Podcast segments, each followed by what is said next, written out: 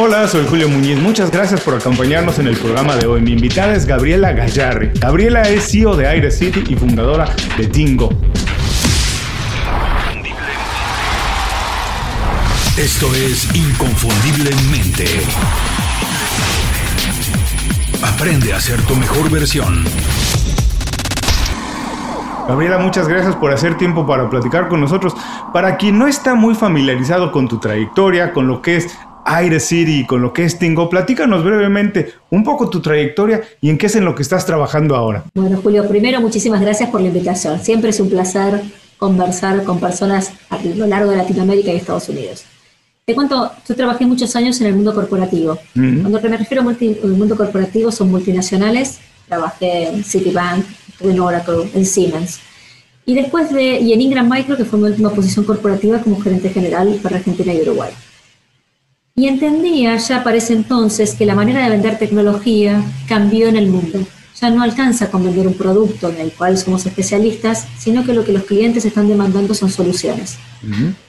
A partir de eso, y, y, una crisis que se dio en Argentina, decidí armar mi propia empresa. Y armamos Aire City. Consiste básicamente en vender soluciones de valor agregado en tecnología, combinando lo mejor de cada marca. O sea, ya no, es que nos especializamos en una marca, sino que armamos una solución en base a diferentes tecnologías. Así nació fines del 2018. En el medio de todo ese proceso, eh, justo mi hija mayor empezaba el colegio secundario. Entonces había decidido para automatizar el proceso de, entregarle su mensualidad o mesada, como le dicen en algunos países, eh, le daba dinero en efectivo, como hacen el 80 y pico por ciento de los padres, el 89 para ser exacta en Latinoamérica, que le damos dinero en efectivo, pero ya la suma de dinero en efectivo que le tenía que dar era bastante más elevada por el manejo, por temas inflacionarios del país, etc. Así que busqué cómo automatizaba ese proceso.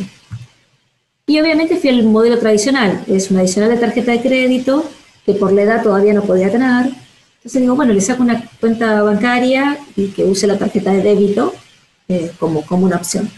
Bueno, el proceso fue un horror. Un horror es una, imagínate una generación Z entrando a un banco, firmando un formulario. Ahora es online, pero en ese momento igual era presencial. Tuvo que esperar 15 días a que le mandaran la tarjeta de débito al domicilio. Imagínate, ¿no? Yo en la cabeza de un Z, pues eso era... No, pero aparte, y te voy a explicar qué pasó. Al, cabo de un par de meses notaba que no la usaba. Y encima me protestaba porque me demandaba que por qué no le daba dinero en efectivo. Y yo le transfería la cuenta, mi cuenta le transfería su cuenta y digo, no, sacala. Y, y después de estar discutiendo, imagínate un adolescente diciendo, pero ¿por qué esta situación? ¿Por qué me haces esto? Digo, es que no entiendo cómo, cómo no valoras tener una tarjeta de débito. Si yo cuando era chica, ¿qué más quisiera tener una tarjeta de crédito, una tarjeta de débito? Me dijo, mamá, es que no sé cuánta plata hay en la cuenta. Yo le digo, ¿cómo que no sabes? Tenés que entrar al home banking. Y en el momento que dije toda esa palabra, dije, claro, esto es antinatural. para mí era obvio, pero para un Z diciéndole, vos vas a usar este plástico, pero antes de usarlo tenés que entrar a otro lado, fijarte qué va a pasar, qué saldo tenés, a descontar mentalmente a medida que vayas gastando para no tener que estar entrando continuamente y a partir de ahí puedes usarla. Te imaginarás que eso funcionó cero. Claro. Y dije, ella tiene razón, yo soy la equivocada. Los servicios financieros, los servicios bancarios actuales no se adaptan a las nuevas generaciones. Y lo que es aún peor, entendí que le había dado un instrumento financiero a mi hija de 13 años y no le había explicado nada de finanzas. No le expliqué qué es el dinero, de dónde sale, quién lo emite, qué es ahorro, qué es inversión.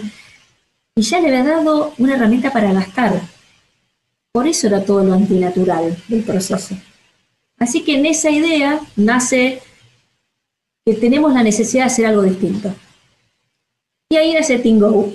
¿Por qué? Porque investigamos, viste cómo somos las mujeres, más que somos estudios, estuve un año investigando qué había en el mundo, qué se podía hacer, todo dentro de nuestro paraguas de Aire City, que es crear soluciones de valor agregado. Dije, bueno, acá tenemos que crear, con el equipo, dijimos, acá hay que crear una aplicación, algo que sea con el teléfono.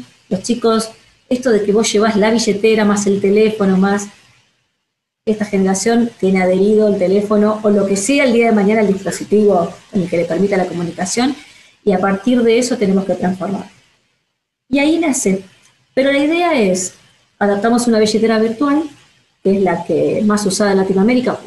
Estamos por Mercado Pago, pero vamos a ir, eh, vamos a ir incorporando otras, porque lo importante no es la billetera que usen, sí que sea virtual, que sea digital, sino que en el medio que están usando la billetera aprendan conceptos financieros. Y salgamos de la idea de gasto me endeudo para pasar a la ecuación ahorro e invierto. Porque cuando más temprano tenés esa ecuación asumida, más rica va a ser tu vida económica futura. Mm. Yo creo que tenemos un legado en Latinoamérica del que tenemos que salir de esto de... Y no solamente Latinoamérica, bueno, vos estás en Estados Unidos, sabrás que es lo mismo. En, Estados Unidos, en Estados Unidos el 66% de las familias están endeudadas. porque enseguida compramos carro, compramos casa, con todo a cuota, y ya nos ponemos un peso de deuda encima que nos impide tener ese ahorro, después eso invertirlo, después generar beneficios y después recién gastar. Pero eso hay que incorporarlo desde muy pequeños. Mm. Para eso tenemos que entender cómo funciona la economía, cómo funcionan los distintos parámetros. Así que, viste, de un tiro te expliqué mi vida corporativa, que tiene que ver mucho con la tecnología y la banca. Date cuenta que empecé, mi primer parte de vida profesional fueron 15 años trabajando en bancos, con lo cual bancos, tarjeta de crédito, tarjeta de algo que tenía muy incorporado, y después me fui a trabajar en la tecnología. Y de ahí esta combinación de los dos mundos nace Tingo, sumado a la parte que estoy convencida que es la educación la que va a hacer la diferencia. En el medio del proceso, imagínate que pandemia mediante, pero al final nos ayudó. Qué interesante trayectoria. Hablaste de crear soluciones. Esto voy a ir más adelante a eso porque no sé si compartes conmigo, yo creo que ahora el valor de las compañías y de los profesionales está asociado a las soluciones que podamos crear y no necesariamente a los títulos que tengamos, al cargo que tengamos, pero vamos a ir un poco más adelante a eso, porque también hablaste de estar aprendiendo todo el tiempo, conocer al mercado, conocer lo que piensan, lo que es su necesidad y cómo ofrecerles un producto a las nuevas generaciones, del poder de la educación, de crear conceptos financieros, pero antes que nada, quiero preguntarte, esto de la tecnología en Latinoamérica no se nos da o no se nos daba de manera muy natural. Y tú hiciste la transición, pasaste de la banca a la tecnología y tuviste una carrera corporativa muy exitosa. Pero dime una cosa, ¿dónde nació esa inquietud? ¿Tuvo que ver algo tu educación en la casa? ¿Qué hacían tus papás? ¿Eso influyó en que tú, cuando fuiste ejecutiva, te atrevieras a dar el salto y empezar a trabajar en tecnología cuando la verdad no era muy común, era algo muy arriesgado y era algo muy atrevido? Mira, todo lo contrario. Mi papá es eh, contador público, mi mamá es docente, o sea, lo tradicional de una clase media en Latinoamérica. Así es. Eh, y en mi caso puntual, yo uso la tecnología para resolver problemas. Si vos me decís, ¿qué me define, Gabriela, qué sos? Yo resuelvo problemas. Eh, un emprendedor natural. Exactamente. Y es más, siempre lo hice, inclusive trabajando para corporaciones. A pesar de trabajar para grandes empresas, trabajé mi metro cuadrado como si fuera mío y qué hubiese hecho para resolver. De hecho, mi incorporación a la tecnología nace porque me habían dado una gerencia en Customer Service de un banco. Y cuando empecé a notar los problemas que tenían los clientes, me di cuenta que lo podía resolver con tecnología. Entonces empecé a hablar con la gente de tecnología para empezar a resolver problemas. En vez de estar eh, continuamente como detrás del problema, lo que dije es, bueno, voy a atacar el, origen y resolver toda esta situación.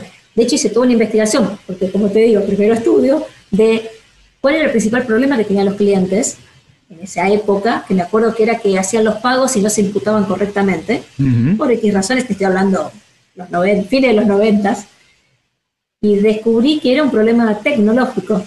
Entonces fui a hablar con la gente de sistemas, yo no trabajaba en sistemas, y a partir de ahí resolvimos el origen de la situación. Cuando fui a plantear esto, me acuerdo que era el CEO en el momento me dijo, quiero que hagas lo mismo para todo esto. Yo digo, no, no, pero espera, yo no soy técnica, yo soy licenciada en negocios, o sea, yo vengo de un mundo más financiero. Y me dijo, no, no, no, quiero que lo hagas desde el negocio. Y lo que me descubrí que era muy buena era traduciendo lo que el negocio quería a la gente técnica. Aprendí el lenguaje de los dos lados y pude hacer de traductora entre cuando hablaba la gente de marketing con un lenguaje muy particular, le podía decir al de sistemas, no, mira, lo que quieres es un query de la base de datos, tranquilo, no, no olvídate, no, y, es, y lo mismo cuando hablaba el de sistemas, podía traducirle al negocio lo que estaba diciendo. Ese traductor me, permitió entender los dos mundos. Y ahí encontré que eso era un, tenía un alto valor agregado. Y empecé a liderar eh, implementaciones de sistemas, todo desde el negocio, o sea, nunca estando dentro de, de pero sí me daban, o sea, tenía la gente tecnológica a mi cargo y la gente del negocio a mi cargo, en donde podía hacer esa combinación. Y a partir de ahí, bueno, obviamente en las distintas corporaciones que estoy trabajando, hice lo mismo, a otra escala, y fui explicándole a las personas. Em, a mí me pasa mucho que trabajo con mujeres más de 45 años, imagínate que estoy en el rubro tecnológico, y cuando veo tecnología me dicen, ay, yo no entiendo nada. Digo, no, espera, digo, ¿tenés un teléfono inteligente? Sí, sabes un montón. Ya sabes. no sabes el nombre técnico, pero sabes lo que es una nube, sabes lo que es un backup. Vení que te explico qué es lo que haces, y a partir de ahí haces esa traducción y vas a ver que sabes un montón. Mm. Y le perdés el miedo, porque lo que uno no conoce o desconoce, le, tiende a temerle. Claro. Es lo que me pasa con finanzas ahora yo le estoy explicando finanzas. Y todos, viste que dicen finanzas, dos puntos matemáticas, y hacen todo como, ¡Ah! ¡No! Y le digo, tranquilo, déjame que lo vamos a bajar al nombre, al nombre común. Cosas que charlas en Clubhouse explicando, particularmente a mujeres, explicando de forma sencilla los conceptos como muy básicos de finanzas. Y todos se entienden, porque si vos lo explicás sencillo, imagínate que a un generación Z también se lo explico con un lenguaje, no le hablo de bienes y servicios, de emisión monetaria, sino que bajado a la realidad explico qué es, qué es la inflación, qué es interés, cuál es la diferencia entre una inversión y un ahorro, por qué no es lo mismo. El lenguaje es fácil. Entonces, y me cuenta que cuando uno puede hablar sencillo, las personas entienden perfectamente, porque no es que no tienen la capacidad, lo que les falta es información, data. Y a partir de eso usarlo a favor, ¿sí? Y beneficiarse, que es lo que busco de esto, ¿no? Que todos se vivamos mejor. Fíjate, curiosamente, esto que acabas de decir también, no sé si lo compartes conmigo, pero yo creo que el papel del emprendedor se define básicamente por eso, por la intención de buscar problemas, está ansioso por encontrar problemas, buscar la solución y hacer la vida de los demás un poco más fácil, más placentera. Pero quiero preguntarte esto. Dice que estuviste estudios de, de, negocios. Curiosamente, por lo que nos platicas, mucho de, tu, de, las cosas que has conseguido se deben a utilizar de alguna manera lo que se conoce como inteligencia emocional, ¿no? Poder traducirle a las personas, entenderlas, saber cuáles son sus necesidades y qué productos les pueden ayudar, en tener esa, ese sentido común. Pero eso no necesariamente lo enseñan en la escuela. Nos enseñan todo lo demás, todo lo que todo el mundo cuando estudiaba contigo lo aprendía, aprendía la parte de, negocios, a lo mejor la parte de los números y eso, pero no entendía este papel tan importante. Dime, ¿qué cosas que aprendiste en la escuela te ayudaron en el mundo corporativo y que después te pudiste llevar al mundo emprendedor que hoy utilizas, pero porque muchas veces las personas van a la escuela, estudiamos, pasan por nosotros, enfrente de nosotros mucho conocimiento que no sabemos cómo podemos utilizar. Entonces dime tú qué cosas que estudiaste fueron las que más te ayudaron para tener esa visión emprendedora, incluso trabajando en un corporativo y después llevártela a tu proyecto personal. Mira, yo creo que un, tema aquí es, yo fui a universidad pública, que de hecho en Buenos Aires las universidades públicas la Universidad de Buenos Aires es una de las más reconocidas. Claro.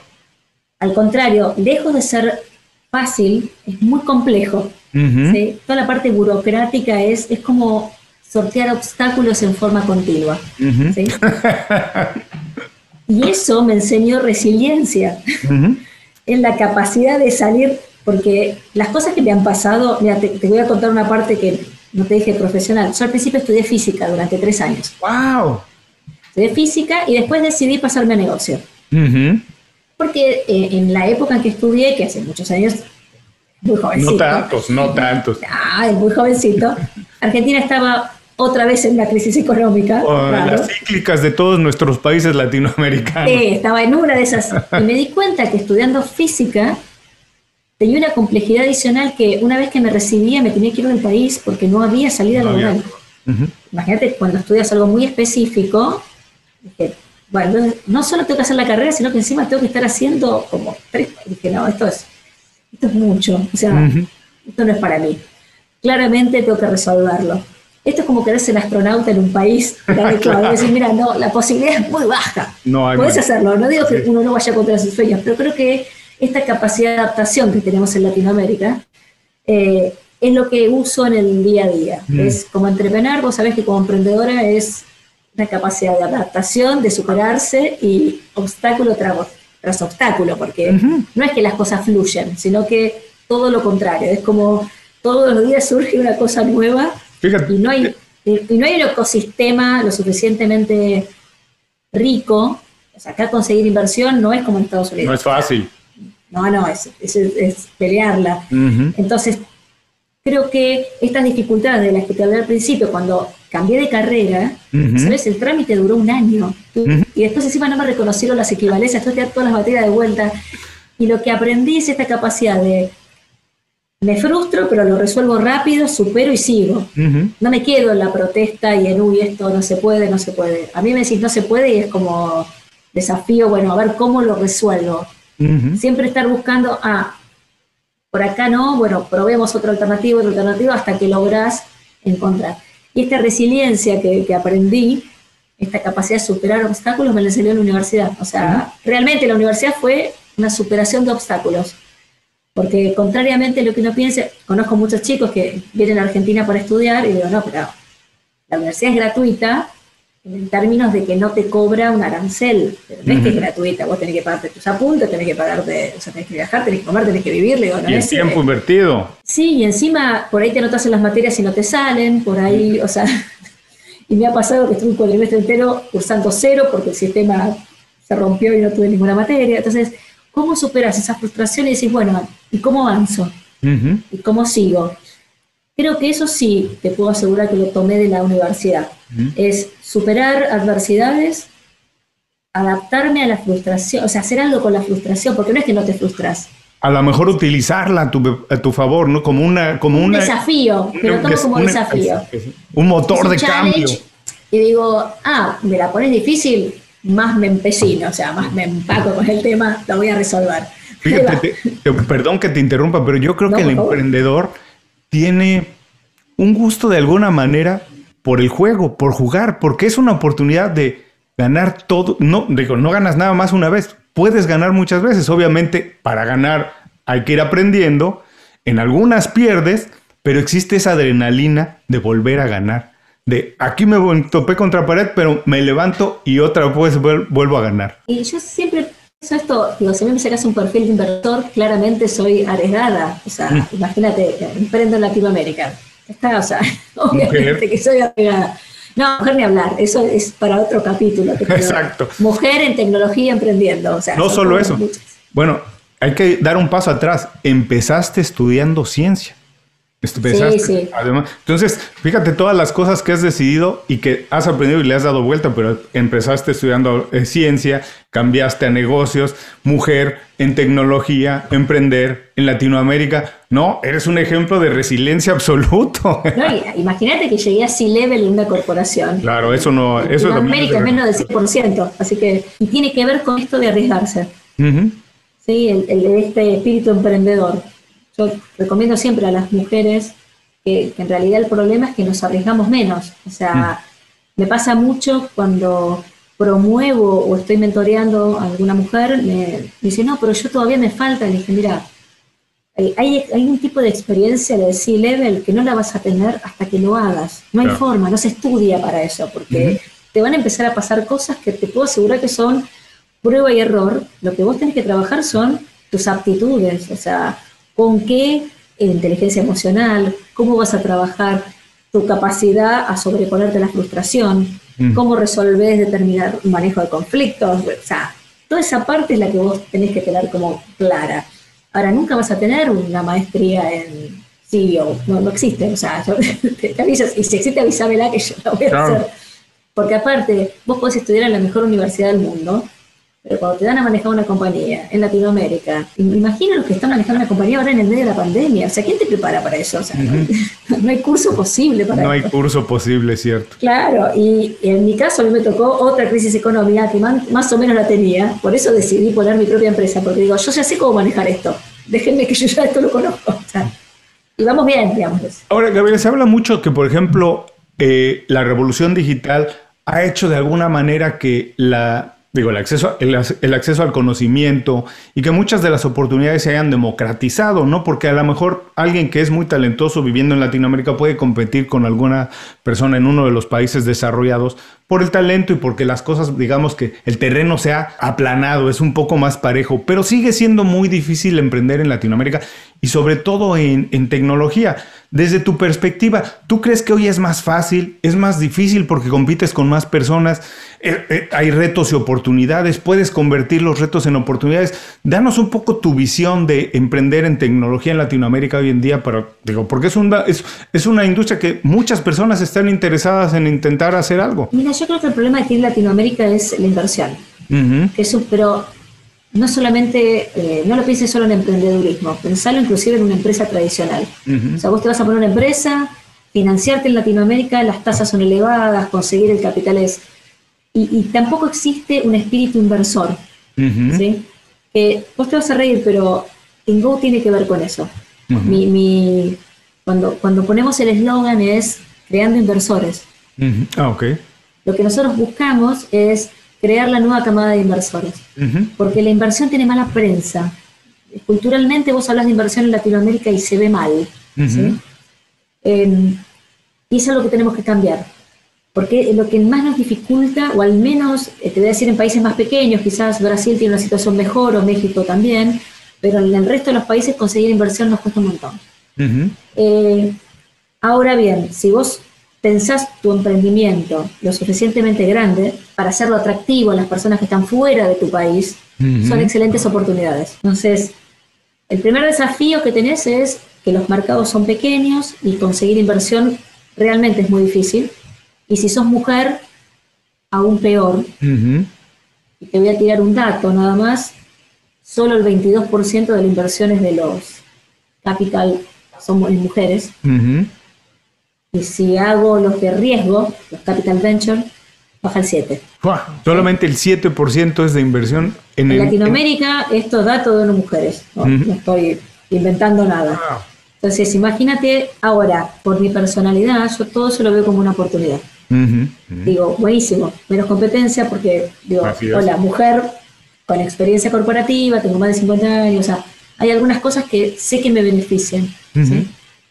Pero por otro lado, me da hasta como pena decir, ¿por qué somos tan pocas? Hay mucha mujer haciendo como microemprendimiento y no startups. Y creo que eso tiene que ver con pensar en grande, animarse a más. Viste que vos contabas el tema de ciencia. Vos sabés que en las universidades en ciencia hay más mujeres que hombres. Ah. No obstante, cuando lo llevas a la, a la vida práctica. Al trabajo. Al trabajo se invierte. De hecho, acabo de escribir un artículo así al respecto de cómo cambia. Y las que lideran proyectos de tecnología o, relacionados con la ciencia, te voy a ser más amplio, porque tecnología particularmente, increíblemente se revierte y ahí tenés 80% hombres, 20% mujeres, cuando es más del 50% de las que estudian. Digo, acá hay algo que, evidentemente el problema está cuando hace el salto para, arriba, ¿no? Es no, o no animarse o no pensar que se puede ir mucho más allá. Creo que Latinoamérica tiene una enorme oportunidad por esta resistencia que tenemos a resolver problemas. O sea, nadie, una crisis para nosotros, a mí en Argentina me dice crisis, yo digo, claro, una más. ¿Cuál querés que te.? Yo, mira, yo inflación tuve cero, un dígito, dos dígitos, tres dígitos, cuatro dígitos negativo. Tengo todo, tengo 40 años. ¿Qué querés? La, la tengo. tengo. Por supuesto que la dificultad que tiene, por otro lado, es que cuando vos estás acostumbrado a manejar tanta crisis, cuando el largo plazo se te complica. ¿Y qué haces cuando hay estabilidad? Ay, no sé, porque yo estoy acostumbrado a que esto es, un salto continuo. Para mí, largo plazo son tres meses. O sea, claro. y de cuando tenés que hacer planes, y te pasó mucho en el mundo corporativo, sobre todo cuando trabajas en empresas europeas que te piden planes a cinco años, yo me, me reía, porque coño tenemos todos muertos, a saber. Y no obstante, aprendí a hacer este trabajo de escenarios y cosas posibles, ¿no? Que, que uno realmente tiene que tratar igual de superar esto, sino, bueno, a supongamos esto, y eso mi formación física me ayudó, ¿no? A plantear una hipótesis y decir, bueno, supongamos que un día nos despertamos, maduramos como región y podemos hablar de acá 10 años. ¿Cómo sería esto? Bueno, haces algunos escenarios posibles y te animas. Y después, bueno, vemos. Yo creo que el mundo igual se está latinoamericanizando. Por esto, no es solamente esto, crisis 2008, ahora 10 años después tenemos pandemia. Digo, ay, qué, argentinos que estamos cada 10 años en una crisis. Y creo que eso va a ser más común. Y vamos a tener que aprender con esta, con esta realidad. Y en términos de emprendedurismo, creo que tenemos que cambiar la ficha y decir, bueno, ¿cómo, en vez de ver, uy, cuánta competencia que tengo, es de cómo me diferencio respecto al resto? ¿Qué tengo único? ¿Qué me hace distinto? Y vos sabés que cuando uno habla de emprendedurismo, lo primero que te preguntan es, bueno, ¿cuál es tu, eh, eh, es, tu valor agregado, valor agregado. respecto al resto? Bueno, y acá con Latinoamérica tenemos que hacer esto. ¿Cuál es nuestro eh, valor agregado respecto al mundo? Y bueno, sabemos vivir con adversidad. Ya sabemos. si hemos sobrevivido es porque hemos logrado superar los obstáculos que quieras. Entonces, eso creo que para el resto del mundo que venía más acostumbrado a cierta estabilidad, es un valor agregado importante. Sí, que la verdad no lo habíamos visto de esa manera, pero como dices, es darle la vuelta a una adversidad y intentar hacer de esto una ventaja, ¿no? Porque como dices, bueno, ya no habría universidad, no habría plan de estudio que se hubiera imaginado todos los retos que un emprendedor en Latinoamérica, y no solo un emprendedor, un padre de familia, ¿no? Alguien que administra una familia, ha tenido que enfrentar todos los años en los países latinoamericanos. Ahora ¿Quién, te hubiese dicho pandemia? O sea, digo, mirá que yo hice un montón de escenarios, pero pandemia, les digo, chicos, pandemia se las debo, no se me ocurrió nunca. De todas las cosas, escenarios que hice, de evaluación, de cambio de gobierno, pandemia no la tenía. Nadie. Imposible. Exactamente. Ahora, no obstante eso, es algo que vas a tener que considerar más seguido. No sé el título. Quizás, viste, crisis tal, crisis aquello. Bueno, tenemos que acostumbrarnos que cada X cantidad de años vamos a vivir alguna crisis. ¿Qué hacemos para superar eso? Y no hablo en términos solamente fácticos, sino emocionalmente. Porque realmente esto tiene un impacto emocional. O sea, bueno, esto ni hablar, que arrasó, pero digo, los que venían también de pérdidas fuertes como fue la crisis 2008-2010. O sea, ese tema, esa capacidad de, reinventarte, volver a empezar decir, bueno, vamos, no importa qué, y ahora a los 10 años, COVID, decir, bueno, ok, empezamos de vuelta, pero bueno, esta resiliencia que tenemos que tener de otra vez volver, y volver más fortalecidos en algún punto también, ¿sabes? Porque de nada sirve volver a empezar porque si no te va a pasar de vuelta en 10 años, sino, bueno, ¿qué aprendiste de la última crisis? ¿Qué podés poner en práctica? Y bueno, ya ese tema, decir, bueno, esto ya sé cómo lo tengo que resolver. Ahora, todo esto que nos dices tiene mucho que ver también con la mentalidad que tenemos los latinos de, regresar, de aprender, de cambiar, pero quiero ir a una parte que hablaste de, eh, de Tingo, que dices que un poco el eslogan que están utilizando es creando los futuros inversores. Y quiero preguntarte si esto de nuestra visión, nuestra relación como latinos con el dinero, con invertir, con lo que decías que no siempre está bien visto, tiene que ver con la mentalidad, tiene que ver con la educación que nos dan desde chicos. Si es que nuestra relación con ser empresario, ser emprendedor, ganar dinero, tener dinero, tiene que ver más con las emociones que con lo que en realidad significa tener dinero, que es una herramienta, es energía para hacer más cosas. Pero mi pregunta es esa, si es que nuestra relación con el dinero, desde la educación en la casa, la educación que recibimos en los colegios, en las escuelas, universidades es más emocional y no tiene que ver con el valor que nos puede agregar el dinero para hacer más cosas con valor, valga la redundancia. Mira, Julio, yo creo que el dinero tiene un propósito. Es más, de las encuestas que hicimos, eh, a los chicos hicimos unas 200 encuestas y le preguntábamos si ahorraban, la respuesta fue ¿para qué? claro. Pero no es menor. Pero ¿eh? es, es, al mismo tiempo muy reveladora y preocupante la respuesta. Claro, no tienen propósito. Eso. Y ahí dije, el dinero tiene un propósito. Yo realmente estoy convencida que el dinero tiene un propósito. El dinero por sí mismo no es nada. Es como si vos, para mí es un medio para conseguir otra cosa. Así es. Y de hecho tuve conversaciones súper interesantes sobre, quizá para ti no sea nada porque no te falta, pero te puedo asegurar que para el señor de la esquina que le falta, es un montón. Con lo cual, para vos trabajar tu dinero no es importante, pero si vos lo trabajaras, tendrías dinero para darle y ayudar al señor de la esquina a que logre su sueño. Y esto tiene que ver con que no solo uno tiene que invertir en los sueños propios, sino que también puede invertir en el sueño de otro. Ideas sobran. Ideas sobran. El tema es conseguir el capital para que esos sueños se lleven a la práctica y lo importante es cómo lo llevas a la práctica y con quién. Y para eso necesitas un recurso económico fundamental. Ahora, si a vos lo único que te enseñan de pequeño es a consumir y endeudarte, ¿dónde está el propósito de eso? Es más consumo. Quiero el último jueguito, y yo digo, ok, pero no te falta el último jueguito, ya lo tienes. Y mañana va a ser otro y otro, y eso va a ir a una velocidad atrás. ¿Dónde está el propósito? Tienes que aprender a decir stop, hacer sacrificios, porque obviamente ahorrar e invertir es un sacrificio, porque vos dejás de darte un gusto para, para, para, para trabajar ese dinero y obtener un beneficio, y que el día de mañana vos tengas una tranquilidad financiera y no solamente para vos, pensando a nivel países.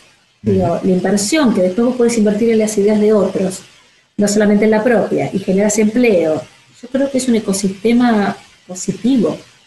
Realmente creo que se hace como, viste así como cuando tenés el círculo, la espiral negativa, bueno, acá es una espiral absolutamente positiva, pero tiene que empezar de muy chicos. A nosotros no nos enseñan finanzas, Julio. A nosotros nos enseñan en el, colegio, y uno de los problemas en Latinoamérica es que no hay educación financiera en las escuelas primarias, no existe. Entonces a vos te enseñan geografía, historia, matemática, lengua, y vos decís, y, tenés el dinero ahí, que te lo dan a los 8, 9, o antes, cuando empiezan, viste, con el tema de helada de los dientes o ratón Pérez, vos tenés acceso a dinero, que el dinero es un instrumento financiero. Los chicos piensan que sale de una planta, o sea, que no sé, de donde que crece. ¿Me entiendes? La anécdota típica de no tengo dinero y dice usar la tarjeta de crédito es porque el chico no sabe que la tarjeta hay que pagarla. Ah. si nadie le explicó. Pero si nadie se lo dijo. ¿Me entiendes? O no sabe firmar un cheque cuando sale.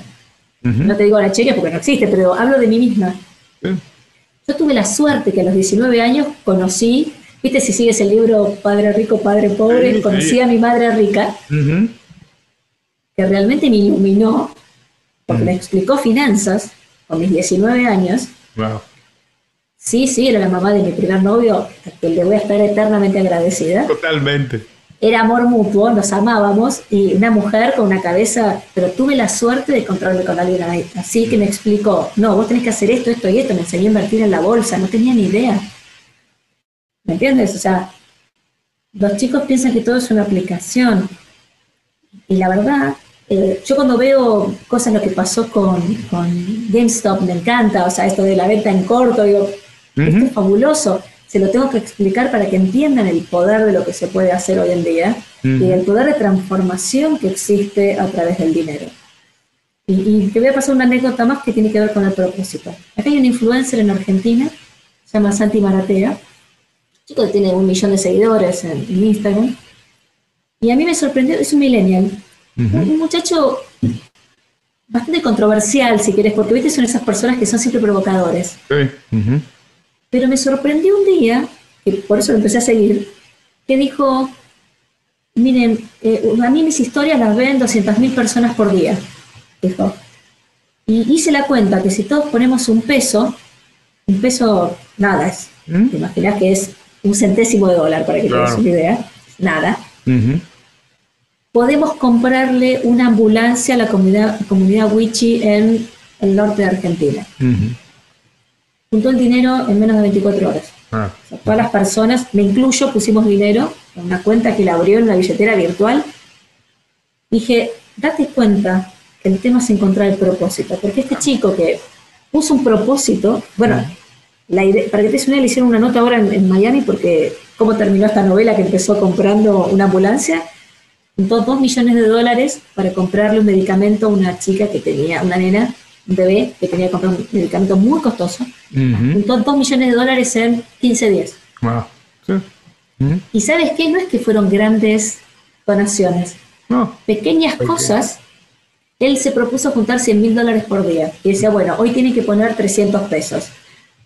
Mañana, y, fue armando toda una estrategia y dije, esto lo tengo que contar para que vean que de eso se trata las finanzas. Que las finanzas te cambian la vida. O sea, y si no te lo hacen a vos, se lo hacen a otro. Entonces, lo importante de poder dejar de gastar para ahorrar y luego invertir, eso te va a dar la probabilidad que el día que los Santi Maratea del mundo te pidan un centavo, diez centavos, cincuenta, lo que sea, vos tengas ese dinero también disponible para ayudar a otros.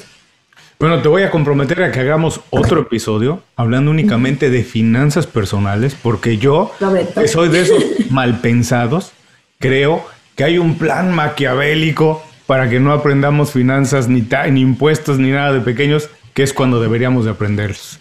De chiquitos. Vos te vas a reír. En Argentina, muchas me dicen, ah, pero ¿cómo sabes tanto de impuestos? Digo, porque el 50% que pago de mis ganancias son impuestos. O sea, si no sé impuestos, no entendí nada. O sea, no, entendí nada. O sea, tenés que saber de Alguien que maneja un negocio tiene que saber de impuestos. Obviamente que después están las cosas específicas, que obviamente para eso hay un asesor y demás.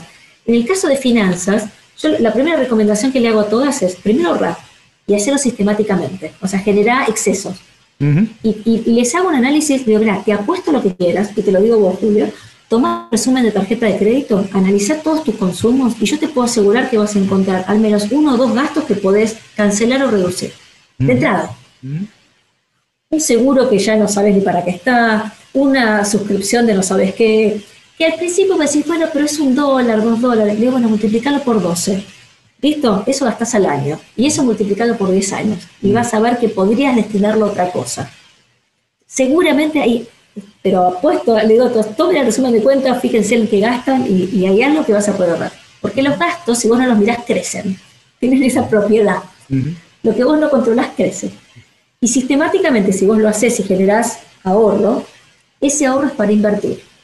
¿sí? Y una me dice, bueno, ahorro y me, me olvido. No, no te olvidas, lo mirás pues tienes que mirarlo, no es que invierto. Y vas a invertir en aquellas cosas que entiendas. ¿sí?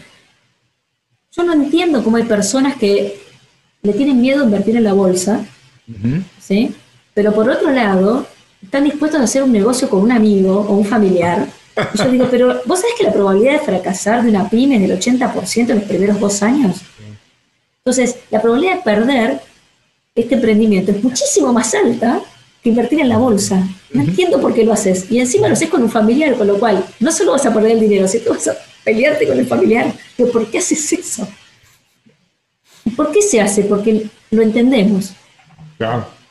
Pero si vos podés hacer inversiones que entiendas, que, que, para entenderlo es, tenés que estudiar y ponerte...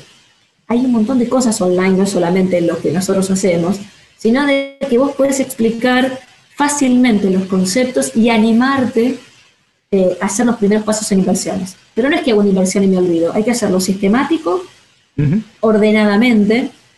Yo arranco diciendo, primero te tenés que sacar una foto. Esto es como cuando vas a empezar a hacer una dieta, lo primero que haces es pesarte para saber cuál es el nivel de problema que tenés. En finanzas es lo mismo. Sacas una foto de cuánto tenés a tu favor y cuánto tenés en contra.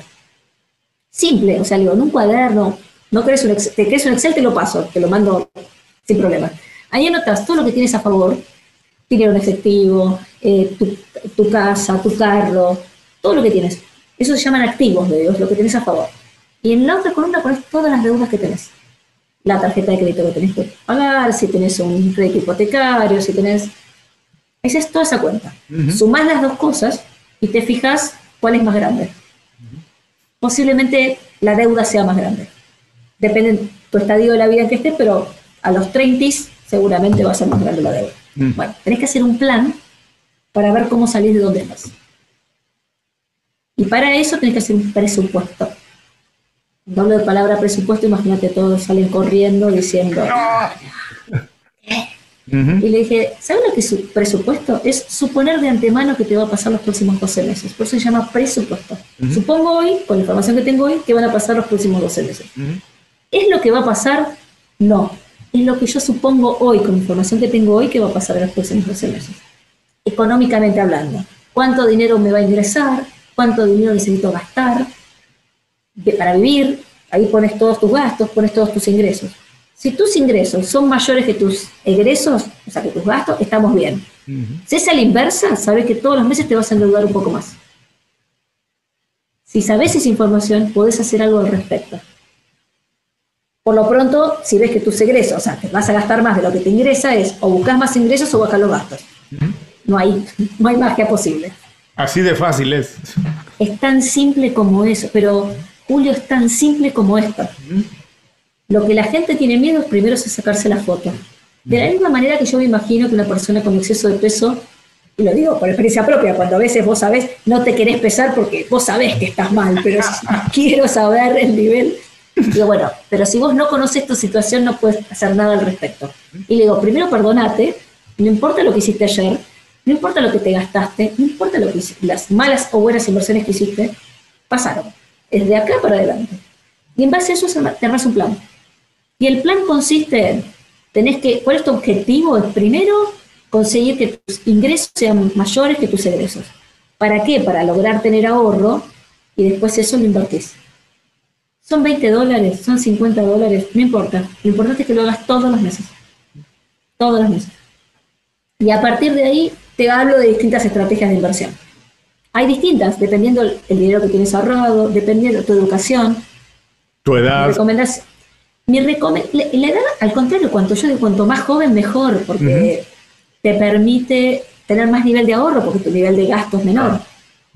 Digo, tenés que aprender de chico, que esa fue mi gran ventaja, aprender de chica eh, a, invertir, porque después ya tenés el hábito, que no es para nada menor, y además el conocimiento sobre qué cosas podés hacer. Después le digo el tipo de inversión que vas a hacer y demás, te explico algunas por dónde empezar, pero mi primera recomendación es no hagas ninguna inversión que no te deje dormir de noche. Si vos no podés dormir a noche, no la hagas, porque quiere decir que algo no está bien. No, está bien. Tu instinto es, segundo, invertir en cosas conocidas de reputación. O sea, esto que viene un amigo me dice que conoce, yo mira, mi mamá tenía una frase que mi abuela en realidad decía, cuando la limosna es grande, hasta el santo desconfía. Exacto.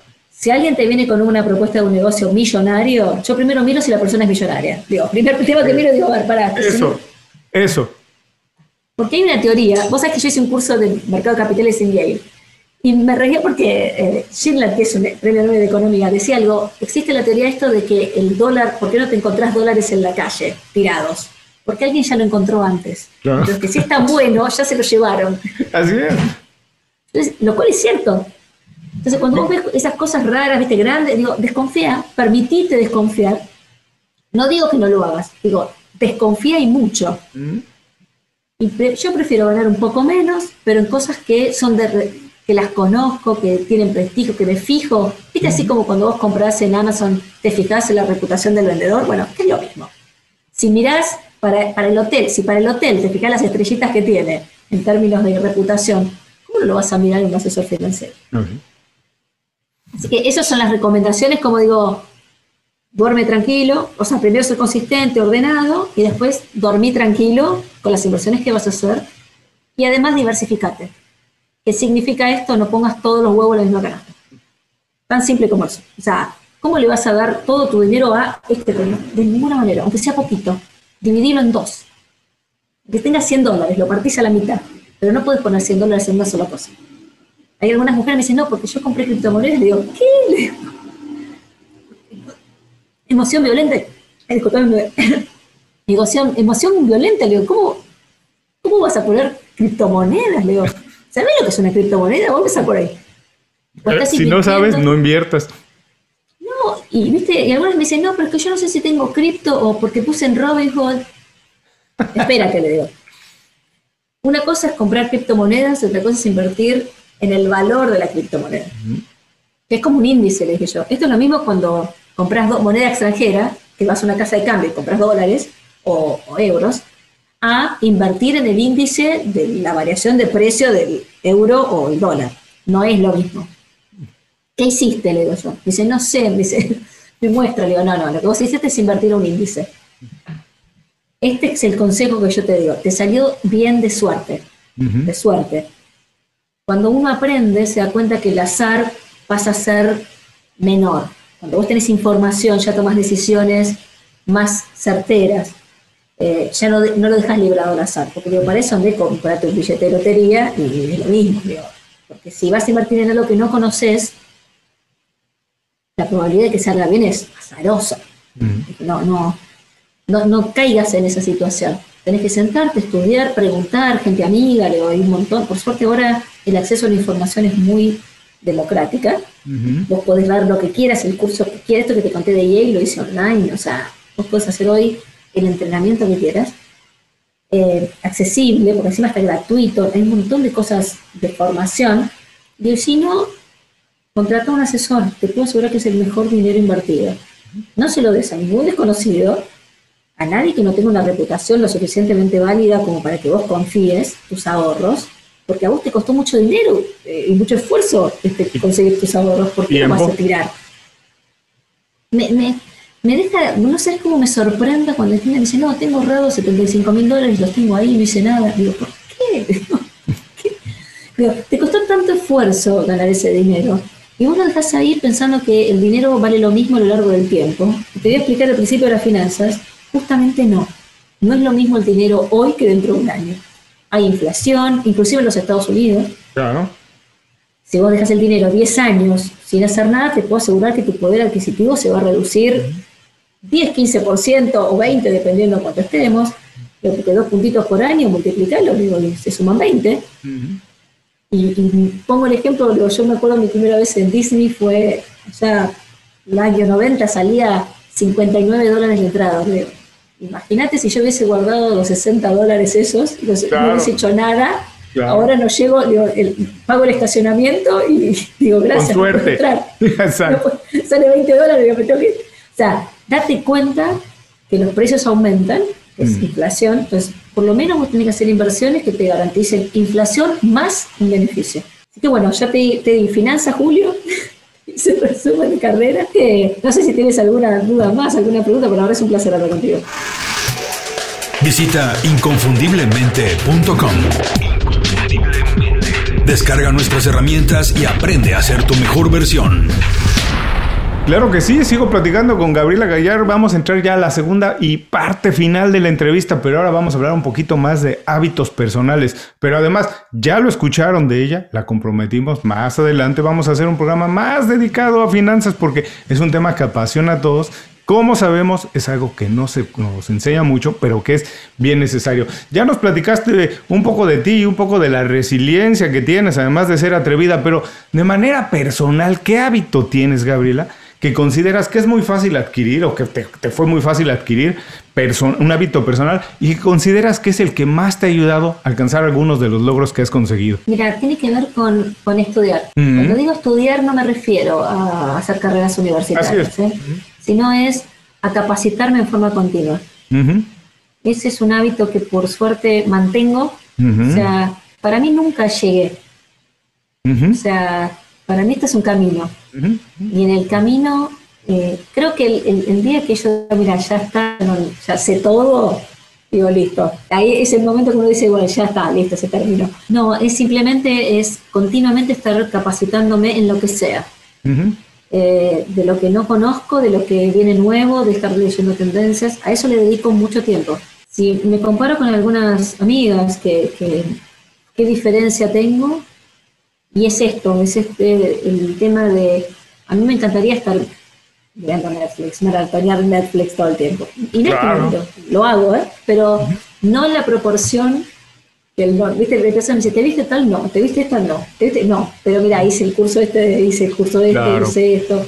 Estoy continuamente como buscando. Ese es un hábito que recomiendo muchísimo. Eh, primero porque vas aprendiendo cosas que... Hay cosas que no sabes siquiera que no sabes. Yo descubrí que no sabía cosas que ni siquiera sabía que existían. Entonces, a partir de ahí eh, es importante. Y segundo, eh, dedicarle tiempo a, en términos de finanzas, hablamos, yo le dedico mi mañana tranquila, los domingos a la mañana me levanto tranquila, estoy, y prendo el computador y, me dedico a, trabajar en eso. Mm. Yo que trabajé tantos años para multinacionales, tenía un jefe muy divertido que tenía esta frase. Él decía, si yo me levanto para, para mi trabajo, para la empresa, a las 7 de la mañana, para mí me levanto a las 6. Claro. O sea, para mí, no tenía problemas de autoestima, claramente, pero se, se refería a eso. Y creo que algo de eso es cierto. Invertir tiempo en uno más que el tiempo que invertís en trabajar para otros. O sea, imagínate que cuando hay personas dicen no tengo tiempo, digo, ¿cómo? ¿No mm. tenés tiempo para vos? Digo, estamos mal. Dije, y para tus finanzas no tenés. O sea, date cuenta que yo tengo una cuenta rápida del dinero que vos ganarías por ese par de horas, porque aparte no me lleva más de un par de horas, ¿eh? porque estoy con un café, leo los periódicos, y ahí me pongo a, entrar a ver qué pasa. Digo, ¿tienes esas dos horas? Digo, esas son las dos horas más rentables de mi, de mi semana. Claramente, porque todo lo que hagas después, que, no, no, digo que esté mal, ¿no? De tu de trabajo que uno ejecuta y hace con pasión y todo lo demás, pero esto es para vos, para tu futuro, para tu familia, o sea, no, no hay mejor dinero invertido que el, propio. Así que esos son los dos hábitos que te digo que, que o al menos yo siento que, que que hacen una diferencia. El entrenamiento continuo, el aprendizaje continuo y el dedicarte tiempo para tus finanzas o tu pasión o lo que vos quieras tuyo. Tiene que haber un tiempo destinado a vos. Me gustó mucho cómo lo explicas, que dices que nunca has sentido que ya llegaste y yo siento que el emprendedor, y no solo el emprendedor, porque también tiene, hay personas que trabajan para con grandes compañías que lo siguen haciendo, pero esas personas que tienen esta necesidad de seguir aprendiendo, yo siento que vivimos, porque soy igual, siento que siempre vivimos en estado beta, nunca estamos completamente terminados, porque yo creo que esto es hasta filosófico y puede sonar hasta un poco romántico, pero Cualquier ser vivo solamente tiene dos estados y es o está creciendo o está muriendo. Y la única manera de crecer como persona es todos los días aprender algo nuevo. Saber que nunca has llegado, que no estás completo, que todavía hay algo más que puedes aprender. El día que lo sepamos todo, estamos listos para empezar a morir. Julio, yo, vos sabes que conocí a una persona, eh, y no es un tema de edad, que eso es importante. No, claro. Tuve la suerte de, cuando trabajé para Siemens, el promedio de edad era bastante grande, o sea, gente con mucha antigüedad. De hecho, se festejaban los 25 años en la compañía, los 50, había gente que hacía 50 años que trabajaba en el mismo lugar. A mí me, wow, decía, wow. Pero eso me permitió estar en contacto con gente de mucha más edad de la que yo tenía. Y recuerdo una persona que estaba en sistemas, Armando, que él ya estaba jubilado, pero seguía trabajando como, como asesor externo. Y continuamente dijo, ¿sabes que estuve estudiando? Y usaba esta frase, ¿sabes que estuve estudiando? Y yo miraba y decía, ¿Dónde tenía? ¿Por qué? 70 años. ¿Por qué? No, no, porque aprendí esto nuevo y usaba la palabra estudié, aprendí. Era lo tenía, pero muy incorporado en su lenguaje. Y notaba la diferencia con otras personas que quizás eran más jóvenes y me decían, no, esto yo ya se hizo. ¿Sabes que Ahí te entendí cuando empezás a envejecer. Cuando ya empezás a hablar de que ya, ya pasó, ya se hizo, en vez de estar pensando en que aprendí mejoré, me enseñaron. Dije, ahí está la diferencia. Y realmente lo vi, o sea, no es que... dije, acá es, el juego es este aprendizaje continuo, donde vos pensaste que ya hay que parar, es hora de retirarte, porque ya está, como...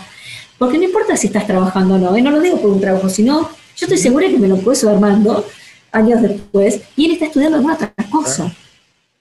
Porque no sé, eh, él él aprendía tecnologías, ¿eh? te estoy hablando de una persona que sabía, pero aparte de eminencia, ¿eh? Es completamente cierto porque incluso las personas que aprenden continuamente y que están todo el tiempo buscando retos nuevos, incluso físicamente los ves mejor. Quien no activos, las personas que dejan de trabajar y de estudiar empiezan inmediatamente a acabarse físicamente. Es que, y te vuelvo a decir, no tiene que ver con el trabajo. Yo lo que descubrí, o al menos me, ¿Viste cuando tenés esos momentos eureka que vos decís, sí, sí. mira este, ¿cuál es mi modelo? ¿Armando o tal? No voy a dar nombre pobre porque son unos cuantos de este lado. En los que veía que todo, toda la propuesta nueva era, ah, no, pues esto ya se hizo, ya lo vi, ya estuvo. Nada, no había nada nuevo, todo estaba inventado. Y digo, mirá si las, mirá si las personas pensaran que todo esto está inventado, ¿dónde estaría la mejora continua? Claro. Y descubrí que Armando seguía estudiando lo que sea, ¿eh? no, no era un tema de, de, seguir trabajando. Seguía trabajando porque nosotros no lo dejábamos jubilarse, porque era una persona tan valiosa que siempre le decíamos, no, no, no, vení, te contrato por tal. No, pero yo me quiero, no, no, vení, vení, que necesitamos tal cosa. Porque realmente son esos perfiles que creo que van a ser buscados a futuro. La persona que tenga la capacidad de aprendizaje continuo y llevarlo a la práctica, ¿no? Y bajar, porque no es solamente ser un erudito, sino que bajarlo y aplicarlo.